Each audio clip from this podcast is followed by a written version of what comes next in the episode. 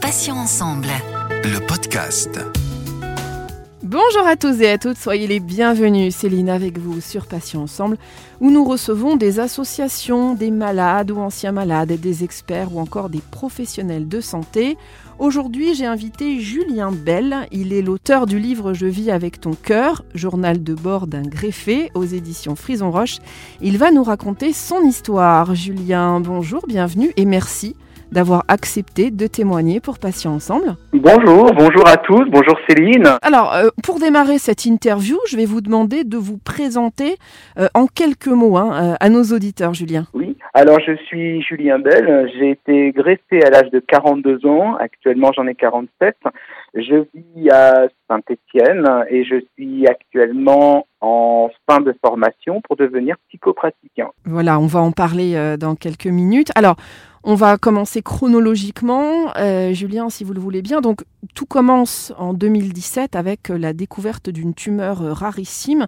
Est-ce que vous pouvez nous raconter, alors là encore en, quelques mots, ce qui s'est passé, Julien? Oui, tout à fait. Euh, cette tumeur rarissime, elle a occasionné des symptômes de l'insuffisance cardiaque c'est-à-dire de l'essoufflement, euh, une extrême fatigue, une perte d'appétit, euh, etc. En tout cas, voilà pour les, symptômes principaux. Et elle m'a finalement amené à consulter. Et pendant plusieurs semaines, les médecins avaient diagnostiqué une bronchite asthmatiforme. Et c'est un jour, en allant aux urgences de Saint-Étienne un peu par hasard, qu'on a découvert qu'il s'agissait non pas d'une bronchite, mais d'une insuffisance cardiaque sévère. Et j'étais arrivé in extremis, je reprends le terme des médecins.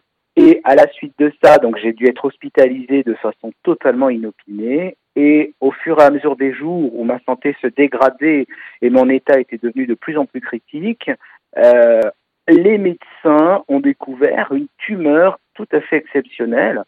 Entre-temps, je dois vous dire que mon état avait tellement empiré que j'ai dû être euh, transporté en urgence à Lyon en hélicoptère, puisque j'étais entre la vie et la mort, à peu de choses près. Et c'est euh, lors de mon séjour à l'hôpital où les médecins ont fait de nombreuses recherches extrêmement poussées qu'ils ont aperçu une masse un peu suspecte au niveau d'un rein, plus précisément de la glande médulo-surrénale, et c'était une tumeur.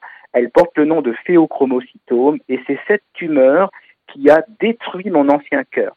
C'est-à-dire que cette tumeur a sécrété dix fois la dose d'adrénaline, donc mon ancien cœur n'a pas supporté. Pour être très schématique, c'est un peu comme si on, branche un portable sur une prise de 2000 volts. Eh ben, la batterie du portable, elle sature, euh, elle se dégrade et finalement elle est détruite. Alors c'est très schématique, néanmoins ça permet de bien comprendre ce qui s'est passé. Alors euh, aujourd'hui, Julien, donc vous vivez grâce au cœur d'un autre. Bon, j'imagine qu'on vous a peut-être posé plusieurs fois la question, mais euh, justement, comment imaginez-vous votre donneur quand vous pensez à lui? Alors, très rapidement, euh, la question n'a pas vraiment été posée puisque j'étais dans un tel état que c'était devenu la seule alternative. Donc, en ce qui me concerne, euh, on n'a pas vraiment posé la question. Mon donneur, ah, je vous rappelle que le don d'organes est anonyme et gratuit. Mon donneur, je n'ai aucune information à son sujet.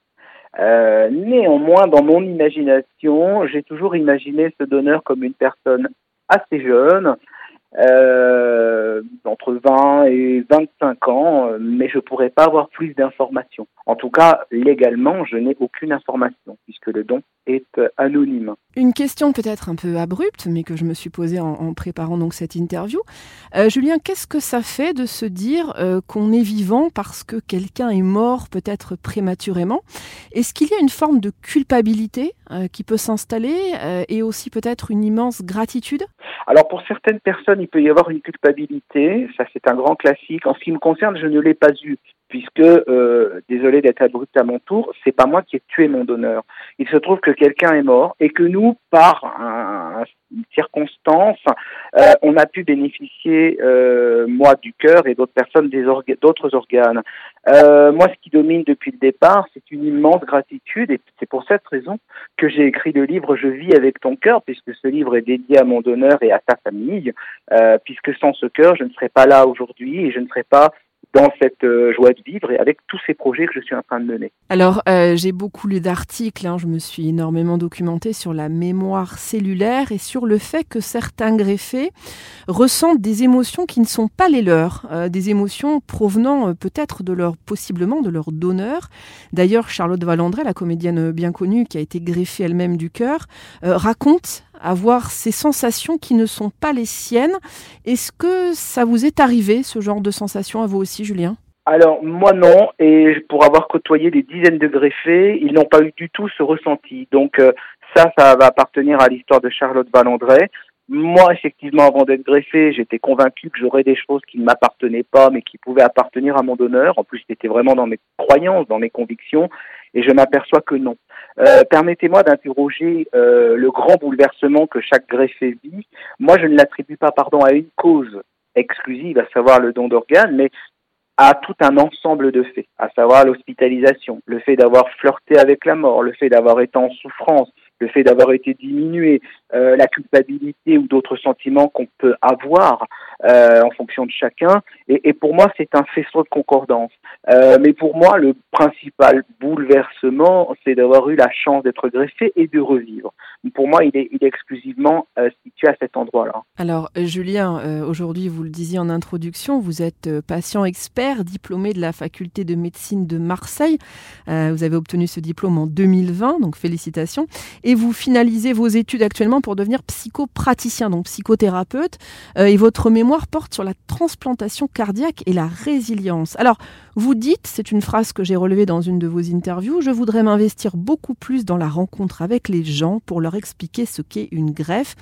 Julien, vous pensez au final que trop de gens sont actuellement ignorants euh, sur le sujet? Ah bah ça, je le constate tous les jours. C'est-à-dire qu'en même temps, on peut avoir une certaine surinformation, mais il y a aussi une grosse désinformation même si on parle beaucoup du don d'organes. Mais le parcours de la greffe, c'est-à-dire l'entrée euh, d'un malade dans ce qu'on va appeler le parcours de soins, donc l'hôpital, euh, pour être greffé, il est méconnu. Ça, je le vois tous les jours sur Facebook, dans les réseaux où je suis, où il y a de plus en plus de personnes qui m'interpellent, qui me demandent, et c'est aussi à ça qu'a servi le livre euh, Je vis avec ton cœur, c'est pour donner des informations, parce que bah, c'est vrai qu'on est ignorant.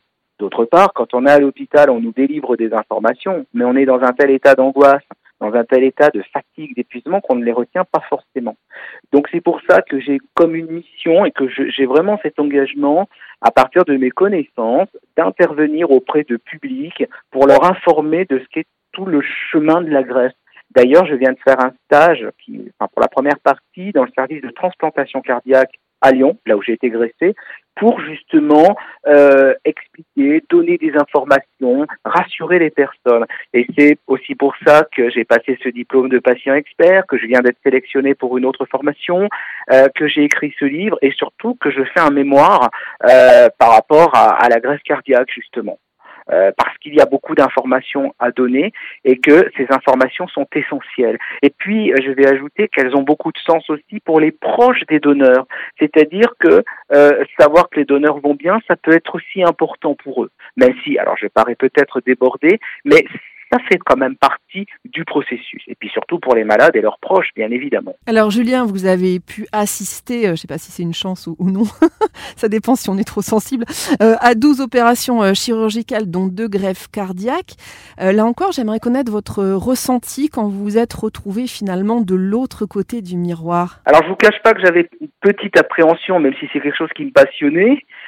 Et j'étais très très heureux de passer entre guillemets de l'autre côté du décor, de l'autre côté des, des, des, coulisses entre guillemets, euh, pour assister à ça. D'abord, ça m'a permis de voir ce dont j'ai bénéficié. Et surtout, euh, d'abord, c'est une passion, hein, la médecine me passionne depuis toujours. Et puis surtout, pour moi, c'était important pour que mon livre soit précis. Euh, et puis ensuite, pour expliquer à d'autres malades en quoi consistait une greffe, euh, qu'est-ce qui allait se passer, qu'est-ce qui se passait durant la greffe? Et ça, ça a beaucoup d'utilité aujourd'hui, je le vois, pour les personnes qui ont vécu une greffe parce qu'elles peuvent comprendre certains symptômes, pardon, certaines douleurs, certains déséquilibres. Elles reviennent de loin, elles ont vécu une intervention qui est extrêmement euh, importante, qui est vitale. Et, pour moi, ça complétait mon savoir. Et surtout, c'est une passion. Alors, euh, Julien, vous militez également pour le don d'organes. Là encore, est-ce que vous pensez qu'il y a globalement une désinformation sur le sujet? Et si la réponse est oui, est-ce que vous avez, vous, des solutions à proposer peut-être pour, euh, remédier à cela? Alors effectivement, je pense qu'il y a une grosse désinformation, même si on en parle. Hein. Il y a deux journées par an, le 22 juin et 17 octobre, la journée nationale et journée européenne du don d'organes. Néanmoins, il y a beaucoup de préjugés que je constate. Bah, les chiffres parlent d'eux-mêmes, puisque à peu près 30% des familles s'opposent au don d'organes lorsqu'un de leurs proches est décédé. Et il y a beaucoup de peur, il y a beaucoup d'idées auxquelles il faut tordre le cou. Et c'est pour ça que j'ai cet engagement, c'est pour ça que je veux militer, pour expliquer ce qu'est vraiment le don d'organes et ce qu'il se passe lors d'un prélèvement et ensuite lors d'une transplantation. Vous voyez, tout à l'heure, pour exemple, vous m'avez parlé de la culpabilité. Je crois que c'est important d'expliquer à un receveur qu'il n'a pas à avoir de culpabilité par rapport à son donneur. Alors évidemment, c'est légitime de se sentir coupable, mais euh, nous ne sommes pour rien, nous, receveurs, dans la mort de quelqu'un qui a consenti à ce que ses organes soient prélevés. Par ailleurs, il y a d'autres inquiétudes tout à fait légitimes par rapport au, euh, prélèvement d'organes. Euh, quand on prélève les organes d'un donneur, le corps est parfaitement restauré. Ça s'appelle la restauration tégumentaire et on est très très loin des idées et surtout des, des, angoisses que peuvent avoir des familles. Et, et ça, c'est important d'en parler. Moi, je crois qu'on devrait parler du don d'organes au collège, au lycée, que ça devrait même faire partie d'un cours puisque euh, le don d'organes, maintenant, tout le monde est concerné. Hein, c'est la loi. Il ne s'agit pas de dire il faut prendre position pour, chacun a sa, conviction personnelle, mais en parler, exposer les faits avec une certaine objectivité me semble absolument primordial. Après, libre à chacun de se faire son opinion. Moi, je, je pense, euh, je m'immisce, mais je pense que c'est aussi quelque part une façon de continuer à faire vivre la personne décédée. Euh, quel que soit l'organe d'ailleurs. Enfin, en tout cas, c'est un petit peu ma vision, euh, ma vision des choses. Euh, Julien, votre livre a été est préfacé par le professeur Pascal Leprince, qui est professeur de chirurgie cardiaque à la Pitié-Salpêtrière. C'était important pour vous de faire participer un éminent spécialiste Alors, d'abord, effectivement, le professeur Pascal Leprince est le chef de service de la Pitié-Salpêtrière. La Pitié-Salpêtrière, c'est le premier centre de transplantation cardiaque en France et l'un des premiers au monde. Euh, ça a été un honneur pour moi puisque le professeur Le Prince est l'un des successeurs de Christian Cabrol, le pionnier de la greffe, l'un des pionniers de la greffe. Euh, effectivement, c'était fondamental parce que ce monsieur euh, est un éminent professionnel et il a validé tout mon contenu, puisque dans mon livre, je parle de mon histoire, mais j'explique aussi tout le processus de prélèvement d'organes jusqu'à la greffe. Je me suis appuyé sur des équipes de coordination de prélèvement de dons d'organes, sur euh, les explications de mon chirurgien, d'autres personnes. Et pour moi, le professeur Le Prince a entériné toute la crédibilité de mon livre. Donc ça, c'était pour moi fabuleux et c'était vraiment une belle récompense. Julien, on n'en a pas du tout parlé, euh, mais est-ce que vous suivez un régime et une hygiène de vie particulière depuis la greffe?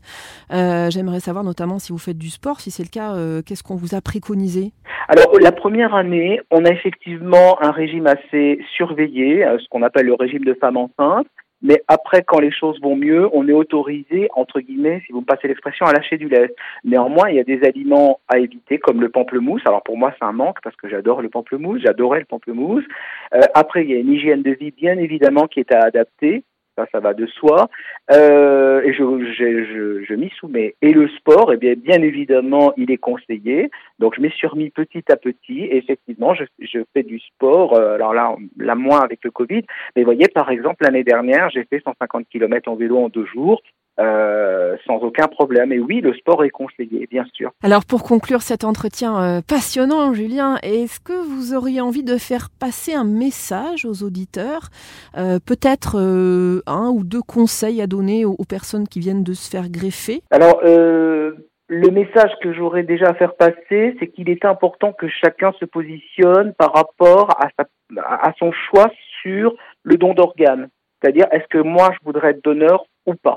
Voilà, que tous les proches le sachent au moment où la question sera posée, puisqu'elle sera posée dans un contexte extrêmement éprouvant pour les proches. Euh, pour tous les greffés, ben moi, j'ai surtout un message pour les personnes en attente de greffe, de leur dire que oui, la, la transplantation, c'est une aventure, elle est difficile au départ, il faut pas se mentir, mais après, c'est la promesse d'une nouvelle vie, c'est une fenêtre qui ouvre un vis-à-vis sur l'espoir, sur un accomplissement, sur une vie faite euh, d'heureux événements et vraiment on savoure la vie à ce moment-là parce qu'on sait qu'on n'en a qu'une. Et, moi, je savoure la vie tous les jours euh, avec beaucoup plus de, de piment, avec beaucoup plus de saveur, parce que c'est une chance qui a été renouvelée. Comme je le dis dans mon livre, c'est un bail qui a été renouvelé, c'est un CDI qui a été renouvelé, et, et c'est quelque chose dont je souhaite vraiment profiter, puis aussi faire profiter les autres. Julien Bell, merci infiniment d'avoir accepté de participer à cet entretien. Je rappelle que vous avez été greffé du cœur et que vous racontez votre histoire dans ce livre intitulé Je vis avec ton cœur, journal de bord d'un greffé aux éditions Frison Roche. Bonne journée Julien, bonne santé et à bientôt sur Passion Ensemble. Merci beaucoup, prenez bien soin de vous surtout. Au revoir, merci beaucoup. Il m'a piqué ma réplique. Merci à tous chers auditeurs et auditrices pour votre fidélité. On va se retrouver mardi pour un nouveau podcast, un nouvel invité et un nouveau thème. Vous pouvez retrouver, vous le savez, nos podcasts deux fois par semaine, mardi et jeudi, en ligne dès 9h sur patient avec un s-ensemble.fr, mais également sur les plateformes de téléchargement Spotify, Ocha, Deezer, Apple et Google Podcast. Passez une excellente journée, je vous dis à bientôt et d'ici là, il l'a déjà dit Julien, prenez bien soin de vous et des vôtres. Salut, salut. Ensemble. Le podcast.